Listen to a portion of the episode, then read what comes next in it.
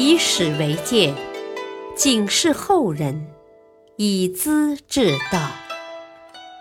品读《资治通鉴》，启迪心智。原著司马光，播讲汉乐。当宰相临危镇静，刘从谏威慑宦官。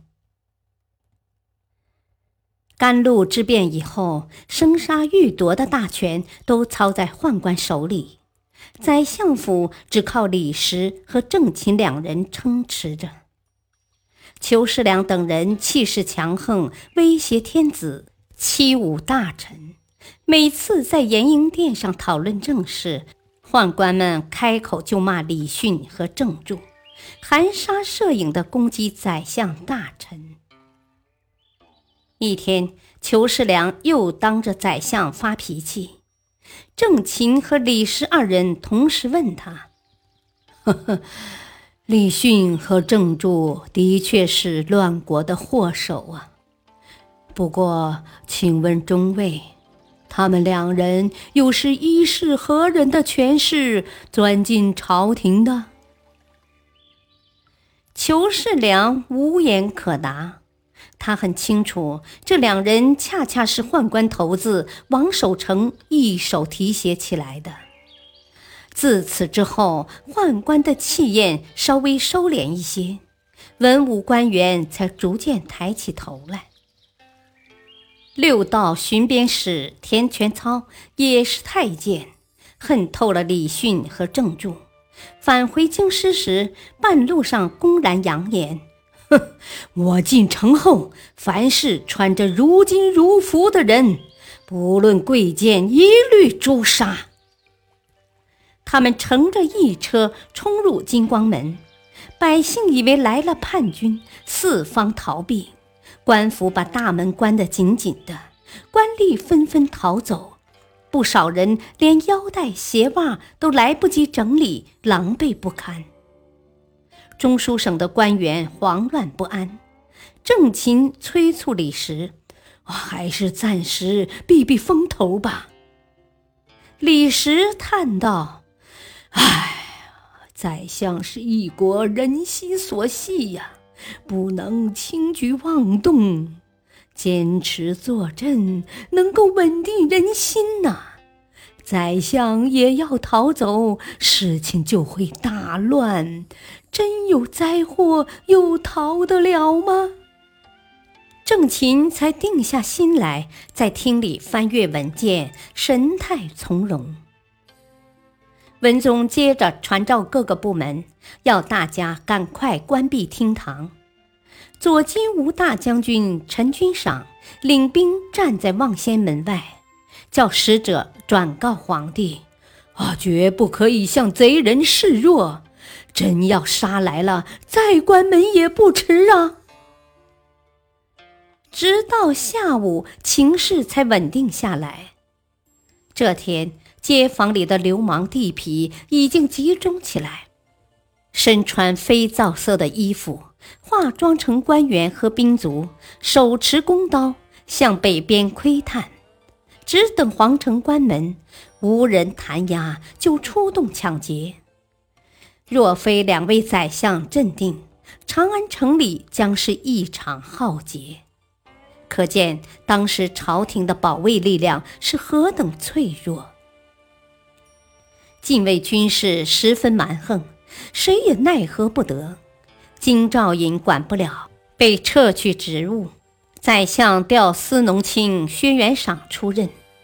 薛元赏去见李时，走到门外，听见宰相正在和人争吵，派人打听，原来是个神策军将在屋里纠缠。薛元赏直上厅堂，对李实说：“ 相公辅佐天子，主持朝政。”怎能让一个普通军将如此撒野呀？说罢，叫部属抓住军将，拉下马桥，剥掉外衣，罚跪在地上。军将的同伙飞马报告裘世良，裘世良派人召请薛元赏，薛元赏告诉来人：“哦，等我办完公事再来。”立即传令把军将斩首，然后穿着囚犯的衣服求见裘世良。裘世良斥问他：“怎敢杖杀禁军大将？”薛元赏反驳道：“哼，中尉是朝廷大臣，宰相也是朝廷大臣。宰相的部属要是对中尉不客气，你该怎么办？中尉的部将对宰相无礼，是不能原谅的。中尉代表国家，应当尊重国法政纪。反正。”我已穿好了囚服，请你按法律处置吧。裘世良觉得金兆尹的话很在理，气势也是不可轻侮的，只好转了个弯子，吩咐设宴，分宾主坐下，痛饮尽欢，表示友好。从此之后，神策军的态度也收敛了不少。最有权威的还是武力。昭义节度使刘从谏向文宗上表，要求公布王牙等一批宰相大臣的罪证。哼，王牙等人是文人儒生，蒙受国家的恩宠，都想保全禄位，求得身家的幸福，怎会谋反作乱呢？李训正著。也只是想清除宦官内臣，邱世良为了自求活路，发生仇杀，造成兵变，转而诬害王牙等人谋反，真是欲加之罪，何患无辞啊！宰相真要谋叛，也该交给法庭公开审判呢。明正典刑，哪有宦官擅自发兵、肆意杀戮的？灾难殃及市民百姓，失衡方式，中外人士无不惊骇呀！我本想入朝当面陈述是非，怕遭小人暗害。现在我正训练士卒，保卫边境。对内要做陛下的心腹，对外要做国家的屏障。如果奸人放肆，不好制服，我就来替君主洗清身边的污垢。这一通表文，大大的鼓舞了皇帝和大臣，也是对裘世良的警告。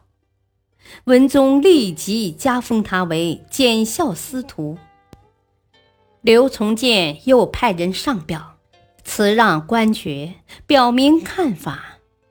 我的陈述有关国家大体，陛下认为有理，王雅等人的冤屈应当学习。我说的不对，就该责备我，又怎能给我加官呢？岂有死者冤屈未深，活着的人反而受宠呢？接着又把裘世良一伙的罪行公布出来。当时裘世良简直杀红了眼，把王雅等人的尸骨扒出来投入渭水。朝廷大臣每天早朝之前要跟家人郑重告别。吩咐后事，唯恐一去不回呀。及至刘从谏的两次表文公布之后，裘世良畏惧地方军事势力，才不敢公开行凶。这时，郑钦和李石等人也才敢行使职权，管理朝政，文宗的心情便安定下来了。感谢收听。下期播讲《绿野堂裴度遗嘱》，关元同文宗伤情。敬请收听，再会。